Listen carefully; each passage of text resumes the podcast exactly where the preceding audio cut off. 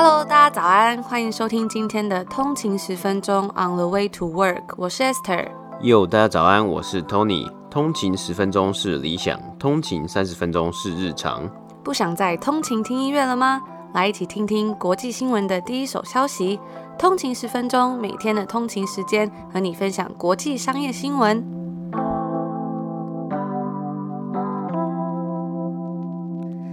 早安，欢迎回来通勤十分钟。今天是六月二十五号，星期五。大家早安。那今天又是一个礼拜的最后一个工作日啦，不知道大家心情怎么样？有没有很开心？对，我觉得每次，其实我自己我也是觉得，我每次到礼拜我都有一种懒懒的感觉，然后就是因为很想很想要放放假嘛，就是放周末的那个连，应该不算连假，就是周末两天嘛。但是有时候礼拜五，因为特别是现在。就是已经算是在慢慢在开城了。哦，今天刚好有宣布嘛，Ontario 省这里宣布一个，算是一个相对的好消息嘛，也没有到很好的好消息，因为它本来就是要，因为我们本来目前是在 Stage One 第一阶段的 Reopen 嘛，那通常第到第二阶段，根据政府的规定啊的 Reopen 呢是要间隔二十几天的样子。然后他们今天就宣布说，要把这二十几天呢缩短，缩短几天呢？就是提前两天来开放第二阶段的 reopen。本来是在下礼拜七月二号的时候才会呃有 stage two 的 reopen，结果他就提前了两天，说变成 stage two 的 reopen 是在六月三十号星期三。那这一次 Stage Two 的 Reopen 呢，就是美发沙龙啊也都可以开了。我昨天有跟大家分享到我自己剪头发嘛，其实我知道大概可能下个礼拜呢就可以开了，可是我还是真的没有办法忍，因为真的是太热了。昨天呢，我出门的时候，我还是看到有一间店，我们之前有跟大家分享过，就是一间理发店，然后它是那种男性理发，它真的就是在他门口就做了一个露天理发店，然后我真的每次经过都看到有人在剪，我就问 Tony 说，哎，那你要不要也去那边剪剪看？对吧？我也觉得很很特别，他就是在路边这样剪，这是这是 OK 的，应该可以吧？就是在不知道路边野外，在路边剪头发这样子。对啊，那因为他刚好他提前两天嘛，就是为了什么？就是为了这个七月一号的 Canada Day，算是加拿大的国庆日，然后算有一个呃小小的连假的样子。我有就是有一个放假，那很多人也说，你就提前个两天有什么好意思的？这样 真的提前两天好像有跟没有一样。但是上一个阶段好像是提前了三天嘛，所以这次还倒退了，只剩提前两天。因为也有人说，我们现在目前在 Ontario 省的这个疫苗接种率啊，是已经可以符合到 Stage Three 第三阶段的 Reopening 了。结果他竟然是还是。保持的在第二阶段，因为也有一些呃，Ontario 省的就是医疗官员啊、卫生官员，他们是提出说，呃，你在每个阶段之间呢，还是要维持个二十几天，让大家的这个 vaccination，大家接种之后的这个疫苗有生效嘛。今天是北美时间的六月二十四号星期四，那我们来看一下今天的美股三大指数。道琼工业指数呢是上涨了三百二十二点，涨幅是零点九五个百分比，来到三万四千一百九十六点。S&P 五百标普五百指数呢是上涨了二十四点，涨幅是零点五八个百分比，来到四千两百六十六点。纳斯达克指数呢是上涨了九十七点，涨幅是零点六九个百分比，来到一万四千三百六十九点。那我们看到今天收盘呢，三大指数皆有上涨的情况。美股本周呈现上涨的趋势，许多基金经理人呢认为短期内不会有升息的动作，而这也让最近呢科技股有持续上涨的现象嘛。纳斯达克指数呢也是持续的在突破历史新高。今天股市的动能还有包括周四固定公布的美国上周首度申请失业补助人数，显示出申请人数呢下降至四十一万一千人。比起前一周的四十一万八千人还要减少。那今天标普五百中呢，科技股当然就是领头上涨，也算是近期的反转嘛。因为今年我们也看到许多投资人将重心放在一些周期性的股票，例如金融类股和能源类股等等的。那因此啊，身为成长股的代表之一，特斯拉今天股价呢收盘上涨了三点五个百分比，来到六百七十九块美金。这几天持续上涨啊，昨天是上涨了五个百分比。而今天同时呢，拜登政府啊是同意了一兆的基础建设计划。也让许多的 construction stocks 银建类股呢上涨，Caterpillar 上涨了二点六个百分比，来到两百一十九块；Vulcan Materials 呢上涨了三点二七个百分比，来到一百七十五块。那同时呢，今天微软也发布了他们的 Windows 十一的更新，预计呢全面的更新会是在今年年底初会完成。那以上呢就是今天美股三大指数的播报。昨天跟大家分享到，美国五月份房价打破历史记录，出现了最大的年度涨幅。那今天呢，我们就来接续着看一些相关的新闻。在去年之中呢，有超过两百万美国人成为房屋首购族，其中呢，有很大一部分其实都是 Millennial 千禧世代，也就是一般泛指在一九八零年代以及一九九零年代出生的人。那从全国房地产经纪人协会中的数据可以发现说，说到去年有百分之三。三十七的房屋买家都是千禧世代的人，已经超过了 Baby Boomers 战后婴儿潮的百分之三十二了。那补充一下，Baby Boomers 就是指说约是在一九四六年到一九六四年左右出生的人。当然了，这也跟我们昨天所提到的低利率跟远距工作的关系有关。而接下来搬到郊区的房子之后呢，这些千禧世代可能就会成为 Costco 未来的新目标。而目前 Costco 的团队呢，正竭尽所能的希望能够使他们的会员卡成为这些千禧世代年轻人的必需品。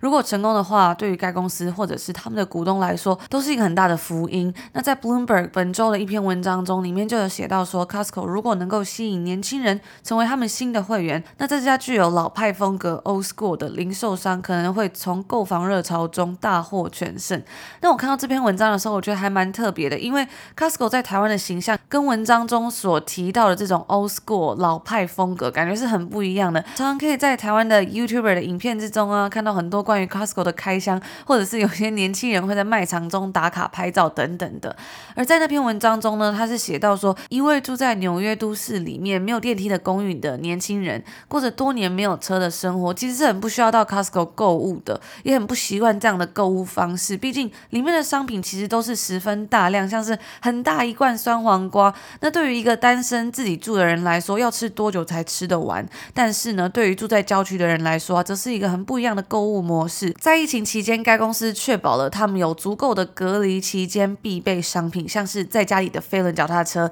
游泳池桌子啊，或是特大号的电视等等的。不过随着夏天以及重新开放的到来，这些必备清单就换成了 kayaks 独木舟，或者是像是装饰环境或是房间用的那种串灯，以用来抓住年轻世代的需求。那 Costco 的 CFO 呢就表示说，从过去的经验看来啊，有时候华尔街银行家他们会担忧说，Costco 会不会是给上个世代的人逛的？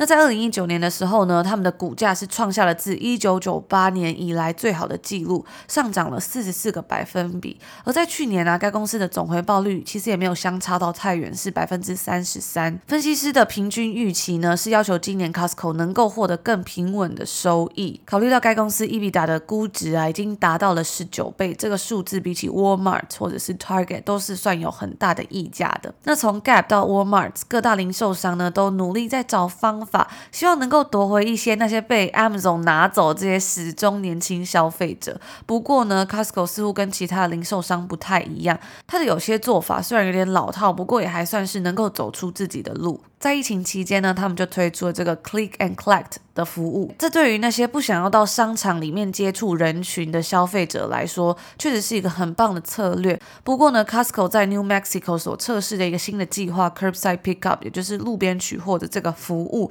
却不是十分的成功。其实还是有非常多的消费者呢，他们都是想要进去逛实体的商店。所以在这个例子之中呢，就发现说，对于他们的消费者来说，去逛实体店，进去 Costco 里面寻宝的意愿是超过单纯在网络上消费的。那这个状况呢，其实还蛮特别的。即使 M 总十分努力想要推翻我们刚刚前面讲到这个习惯，就是到实体店面逛街的这个习惯，他们也推出很多像是呃 Prime 的会员啊，你可以一天或是两天就收到货，让大家很习惯这种非常方便的模式。但是没想到，还是有非常多的消费者喜欢，真的是去到实体店里面逛街。甚至有很多的消费者都是进去之前想要买某些东西，结果出来之后呢，手上又多了其他别的本来没有打算、没有在他 shopping list 上面写的东西。我记得蛮久之前，我们有一次去逛 Costco，那回程的时候呢，我们就坐了 Uber，然后司机就说：“哎，每次去逛这个啊，真的是都想说买几个东西就好就出来，但是呢，不知不觉啊，出来的时候那个账单上面都会花了好几百块。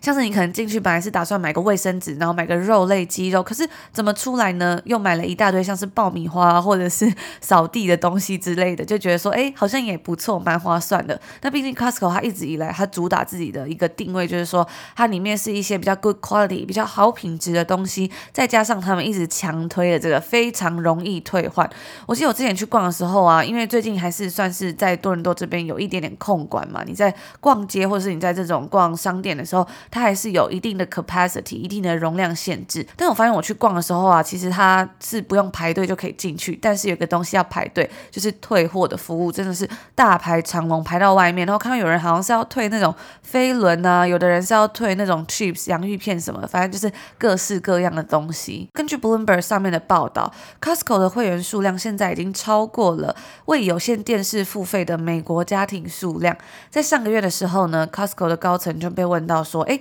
是时候要来提高年费了吗？”那作为回答，该公司的 CFO 其实没有正面去回答这个问题，他则是说到了他们在二零二零年三月的时候呢，当时美国是正处于疫情的高峰，那那时候他们完成了一项交易，以十亿美金的价格收购了一间物流公司，加强他们在美国以及波多黎各的一些商品递送服务。之后呢，这间公司就改名为叫 Costco Logistics。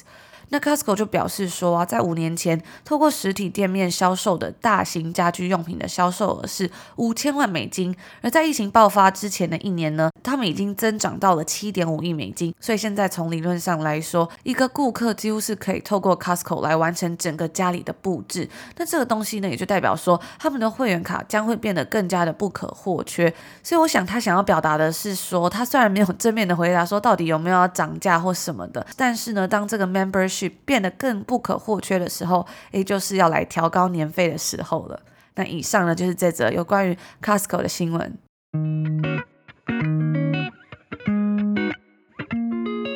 接着第二则新闻呢，我们来聊一下美国知名媒体公司 BuzzFeed 在今天北美时间周四啊，宣布即将要透过与 SPAC 公司合并来进行上市。那先前我们有报道过，BuzzFeed 买下了并购了美国另一间媒体公司，叫做 HuffPost 嘛。刚好这两间公司呢，都曾经是目前 BuzzFeed 的 CEO Jonah Peretti 很熟悉的公司。他曾经在二零零五年协助创办 HuffPost，后来呢又出来创办 BuzzFeed。那我们在当时的新闻是去年十一月十九号的时候有提到啊，数位媒体公司啊，在疫情之下持续的来寻找新的方式生存下去。其中一项呢，就是整合和并购嘛，那让触角呢以及他们底下的内容更加的多元化。因此，这一次的上市呢，也是在 BuzzFeed 希望进一步寻找更多交易目标、扩大规模的计划之中。根据 BuzzFeed 表示，该公司将与 A90 Fifth Avenue Partners Inc. 八九零第五大道，这个以以中文来说，应该是这样子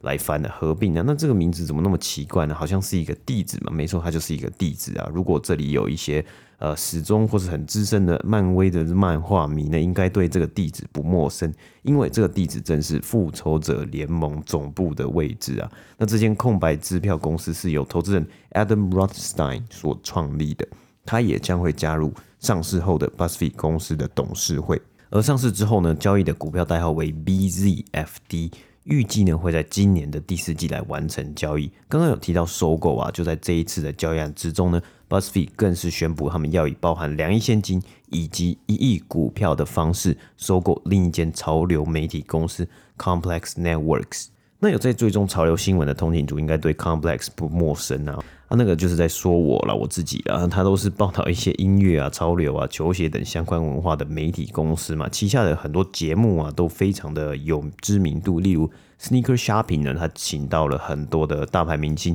上节目讲一些球鞋故事啊，然后同时去买球鞋，有时候看得很爽嘛。因为有时候我们不能一次买那么多鞋，然后我们看这些艺人啊、这些明星或是这些知名人士，然后他们有一次哇买好多，好开心这样，或是呢。呃，他们共同制作的 Hot Ones，主持人呢也是邀请各界名人上节目吃辣鸡翅，边吃边进行访谈。最近一集啊，最新最新的一集是请到了近期很当红的歌手 Olivia Rodrigo 上节目啊。那这些节目在 YouTube 上面呢，也都可以搜寻得到来做观看。那回到 BuzzFeed 的收购啊，最主要啊，其实目的就是要扩大呃触及规模嘛。好，在线上广告大战啊，迎战巨头 Google、Amazon 和 Facebook。那根据 BuzzFeed 的表示，合并后的公司估值大概会来到十五亿美金。那这个呢，数字也大约与二零一五年时 NBC Universal 投资两亿美金在 BuzzFeed 这上面的估值差不多。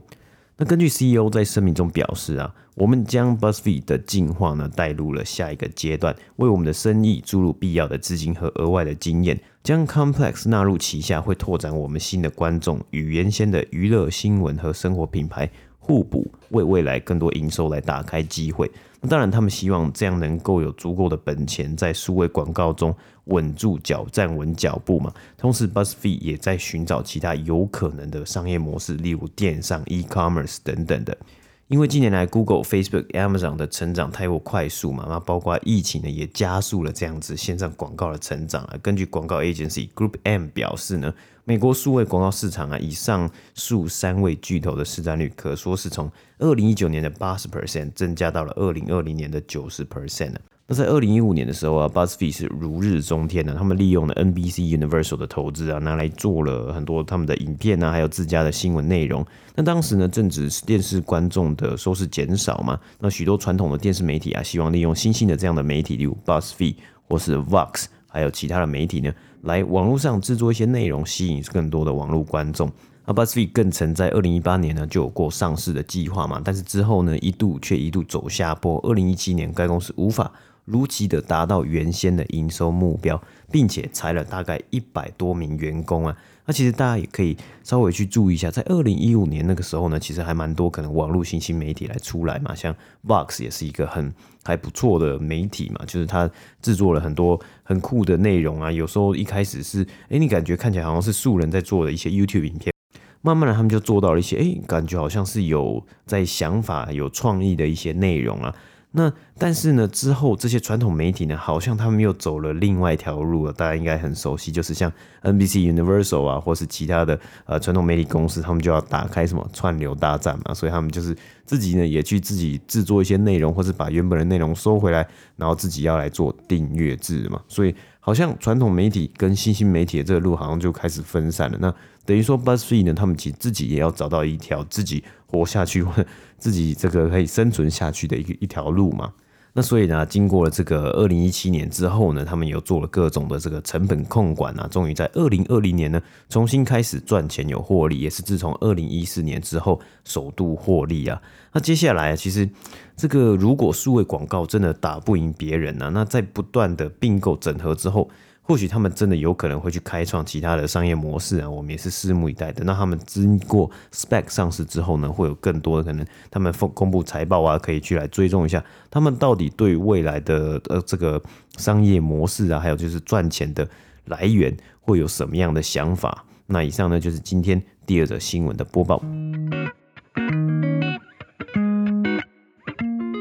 那以上呢就是我们今天所要跟大家分享的新闻。那今天我们就是有分享到 Costco 的新闻嘛，我觉得还蛮有趣的，因为我觉得好像在台湾逛 Costco 好像是一个就是大家一定要必备的行程嘛。然后每次去 Costco 就发现哦，都人满为患，特别是买那个呃美食部，那算小美食部吗？还是什么小吃部之类的？我记得以前去 Costco 就一定要买个牛肉卷跟披萨，而且很特别的是，在我加拿大是找不到牛肉卷这个东西的。我自己是非常喜欢喝它那个蛤蜊浓汤，然后我也是来加拿大之后才发现，什么这里竟然没有蛤蜊浓汤，真的非常的失望。就就是它的这里的这个美食部就没什么东西，然后最就是最值得买的，好像就是那个一点五块的热狗，因为好像就很久没有呃很久没有涨价嘛，很多人都会去，很便宜，对，很便宜，一点五块你就有一个热狗，然后他还会送你一个饮料。嗯。然后最近我们这边的 Costco 也推出了那种炸鸡，就是可以买一整桶的炸鸡，但是我还是觉得。台湾的 Costco 的那些就是小美食部的品相真的是厉害非常多。然后我们这边还有一个蛮特别，就是它会有 poutine，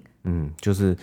它是薯条，然后上面就是有起司球跟淋肉肉汁啊，这好像是一个加拿大还蛮著名的一个算美食吗？就是一个特色美食，但是有时候吃起来呢会非常的罪恶，因为它热量非 常之高嘛。不过就偶尔吃一次啊，我们也很少吃 Costco 的普丁，但它那个普丁真的也是很大一份呢、啊。我每次去我都一定会买热狗。对，然后我喜欢吃 Costco 的披萨，因为披萨也是好像也蛮呃，就是经济实惠，就一片很大片嘛。不知道大家去 Costco 的时候，大家都会买什么东西，或是有什么推荐？我看网络上有好多的社团里面都在分享说，哎、最近 Costco 又推出了什么东西呀，很划算等等的。像我们这边，我就发现我在逛的时候，我觉得真的没有台湾的 Costco 好逛诶，就是里面真的都是一些 grocery，然后一些必需品，偶尔会有一些就是不一样的产品啊。像我上次去逛的时候，我就发现有那个水龙头，算了，莲蓬头的那个东西，因为在这里很多房子，他们原本装的那种莲蓬头都是没有办法拆下来的，就是洗澡的时候呢，它就挂在那边，所以如果你没有要洗头，你可能就要闪躲一下。所以他们这边就会自己卖很多那种，你可以自己去换啊，或像 Canadian Tire 也卖很多，你可以自己换莲蓬头的东西。然后像最近啊，因为夏天。天到来了，也出现了非常多像是在外面露营或者是在外面呃烤肉的东西。今天就有跟大家分享到嘛，他们很努力想要抓住这个 millennials 啊，或是年轻人这些被亚马逊所吸引走的年轻人。所以我之前去逛的时候，真的发现他们卖很多户外用品，想要抓住大家的眼光。然后我那时候就买了一张椅子，就是那种可以放在 balcony 放在阳台上面，或者是带去野餐用的，然后非常便宜，好像才四十九块吧，而且还蛮舒服的。所以我觉得真的是品质还不错啦。那我觉得就是 Costco 有一个很大，对对我们来说就真的有一个很大的点，就是它东西是量贩的，一次要买很多嘛，那你可以会觉得，哎，一它这个单价都蛮便宜的，但是一次你要买很多。然后之前呢，就有一个小故事啊，就是我们之前在温哥华的时候，我们就去 Costco，然后我们在前面结账那个人呢，他好像是个年轻人，有几个年轻人，那感觉就是夏天了，然后去烤肉嘛，所以他就买了牛排啊，牛排当然几个人吃一定很 OK 嘛，可是你要买其他的菜，你可能不想要吃那么多，举例来说就是洋葱。你不可能一次买一袋洋葱嘛？它那个洋葱一袋里面感觉会有二三十个，真的非常大，就很大一袋嘛。你不可能一次你烤肉不可能用那么多洋葱嘛。然后那个人呢，他就拿了一个，他就拿一颗，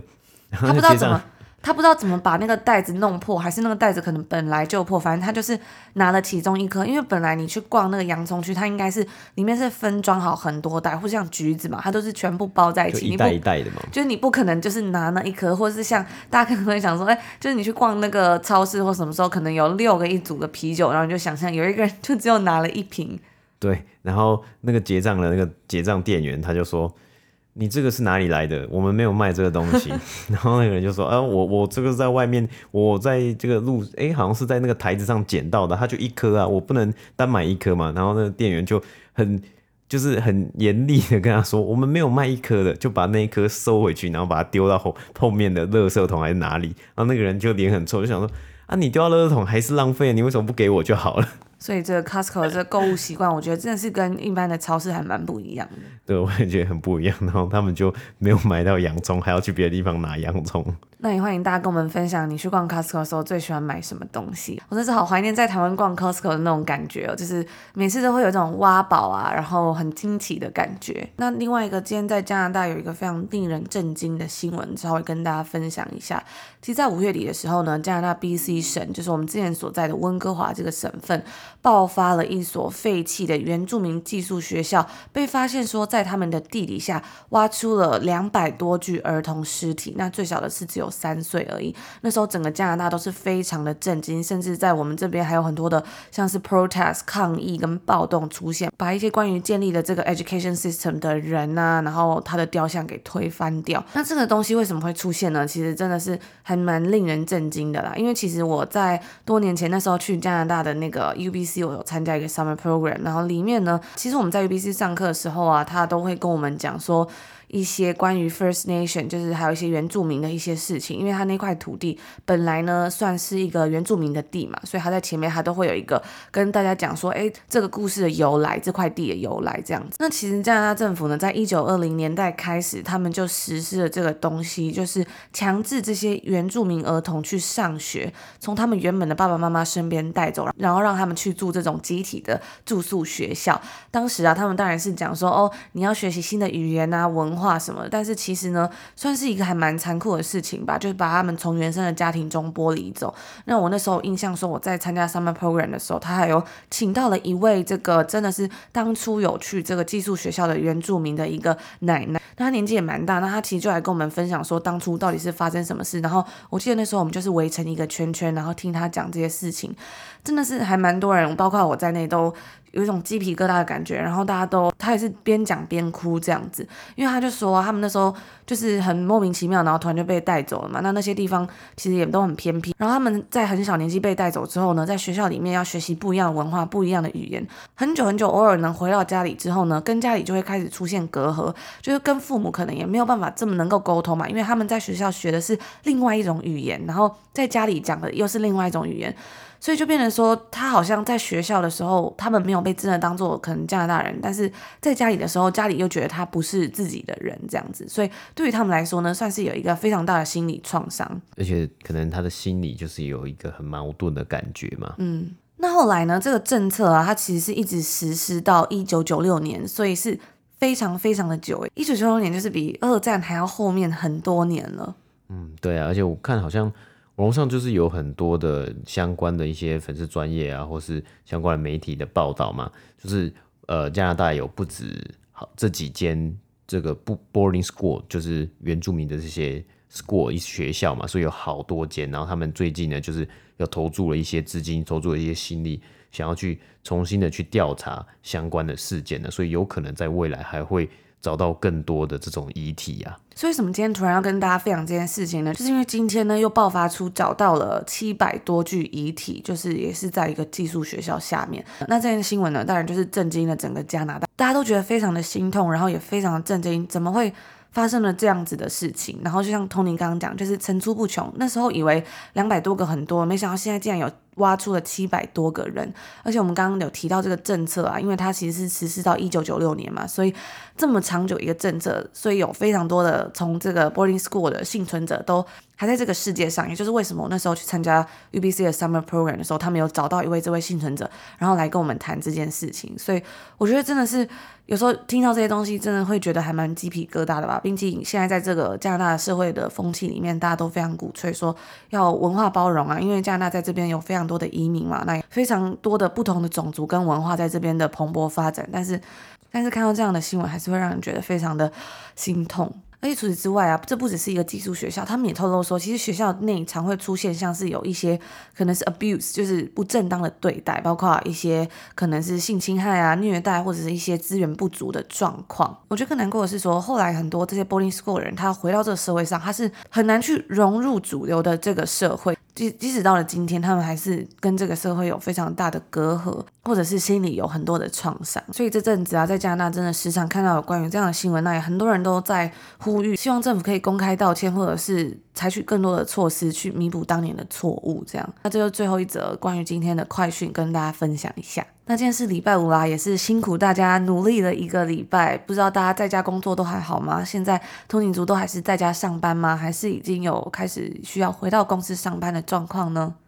嗯，对啊，那我看到好像有的公司是有实施可能分流的分流制的上班状况，或是分流制的上班模式嘛。那也欢迎通勤族跟我们分享。哎，你现在的上班模式是怎么样？那你还习惯吗？你喜欢哪一种上班模式，或是一直待在家里，有做什么样的事情让自己就是，哎，可能解解闷啊，或是有稍微出去，呃，可能说透透气啊，或是怎么样的？那其实像我们这边好像开始已经有公司说要回去上班了嘛，我觉得。还是比较喜欢在家上班的感觉啦。不过我知道，很多时候大家如果被关在家里太久啊，像我们这是那么长一段时间嘛，真的会觉得非常的闷。但只是想要跟大家说呢，经过过去一年呢、啊，其实我们有时候也会觉得说很痛苦啊，很闷什么。但是我们都撑过来了，所以你们一定也做得到。那我们也会持续在这里陪伴大家，也希望可以赶快度过这一天。然后大家就是要保持健康，然后保持一个乐观的心情。我们就是下礼拜一见，下周见，拜拜。拜拜。